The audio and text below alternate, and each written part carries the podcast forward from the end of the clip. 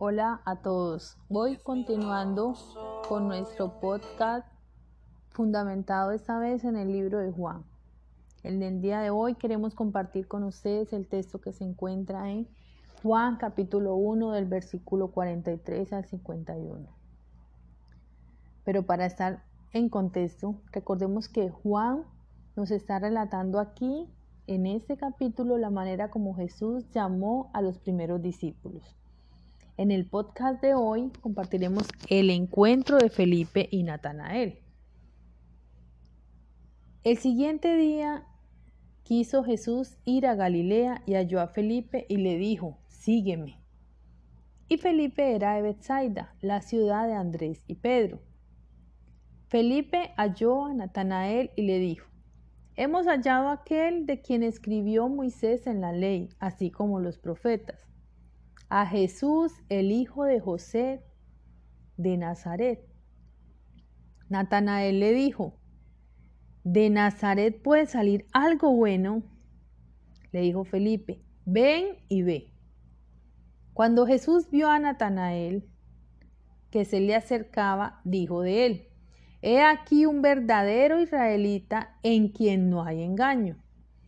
Le dijo Natanael, ¿de dónde me conoces? Respondió Jesús y le dijo, antes que Felipe te llamara, cuando estabas debajo de la higuera, te vi. Respondió Natanael y le dijo, Rabí, tú eres el Hijo de Dios, tú eres el Rey de Israel. Respondió Jesús y le dijo, porque te dije, te vi debajo de la higuera, ¿crees? Cosas mayores que esas verás.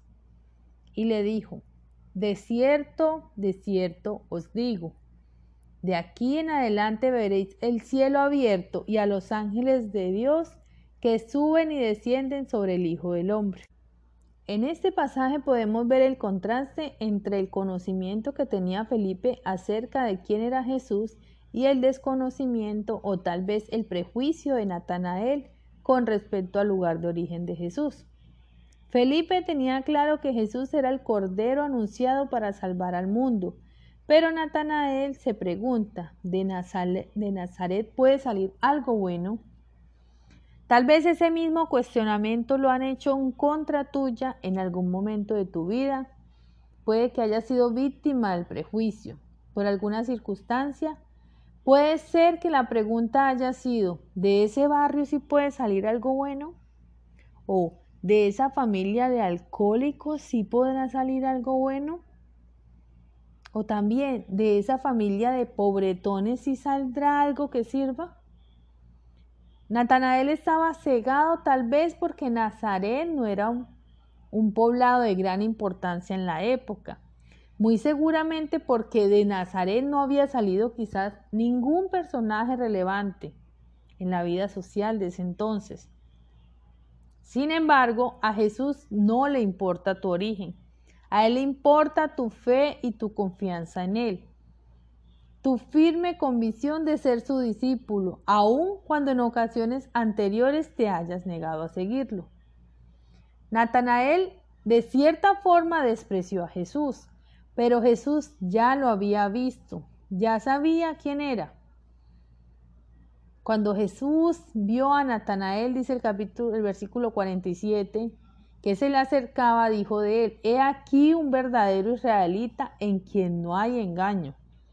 Lo mismo pasa con nosotros, aunque seamos víctima del prejuicio por nuestros orígenes, por tu familia, el pueblo de donde provienes, el barrio donde vives, a Jesús no le importa eso. Jesús sabe que en sus manos somos útiles y que Él vino a este mundo para salvar lo que se había perdido.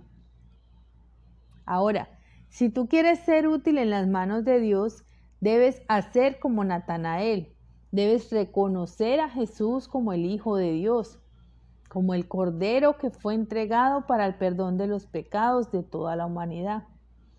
En el versículo 49 dice, respondió Natanael y le dijo, Rabí, Tú eres el Hijo de Dios, tú eres el Rey de Israel.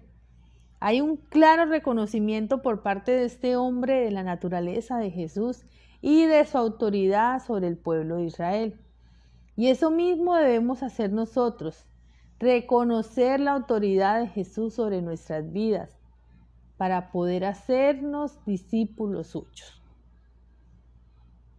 Jesús llama en este texto a dos hombres para ser sus discípulos. A pesar del prejuicio inicial de Natanael, lo común que hay entre ellos dos es que reconocieron la autoridad de Jesús y por eso se hicieron discípulos de él. No importa lo que hayas hecho ni de dónde vengas, a Dios solo le interesa que reconozcas su autoridad en tu vida que sueltes tu comodidad y lo sigas. No quiero ser de los cinco mil que disfrutan del milagro. Prefiero ser de los doce que recogen los pedazos y pasar la noche en vela juntos sobre un mar de seda, conversar con el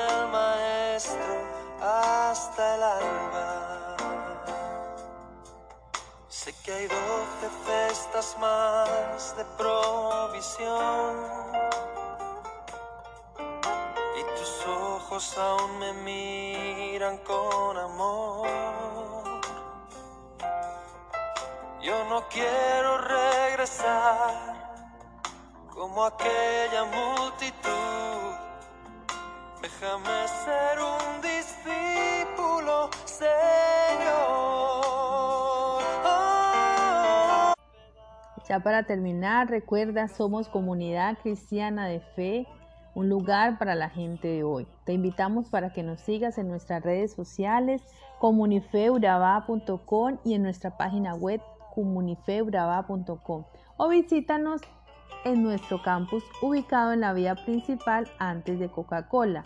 Los miércoles nos reunimos a las 7 y media de la noche y los domingos a las 9 y media de la mañana. Te esperamos para que vivas una verdadera experiencia con Cristo. Chao.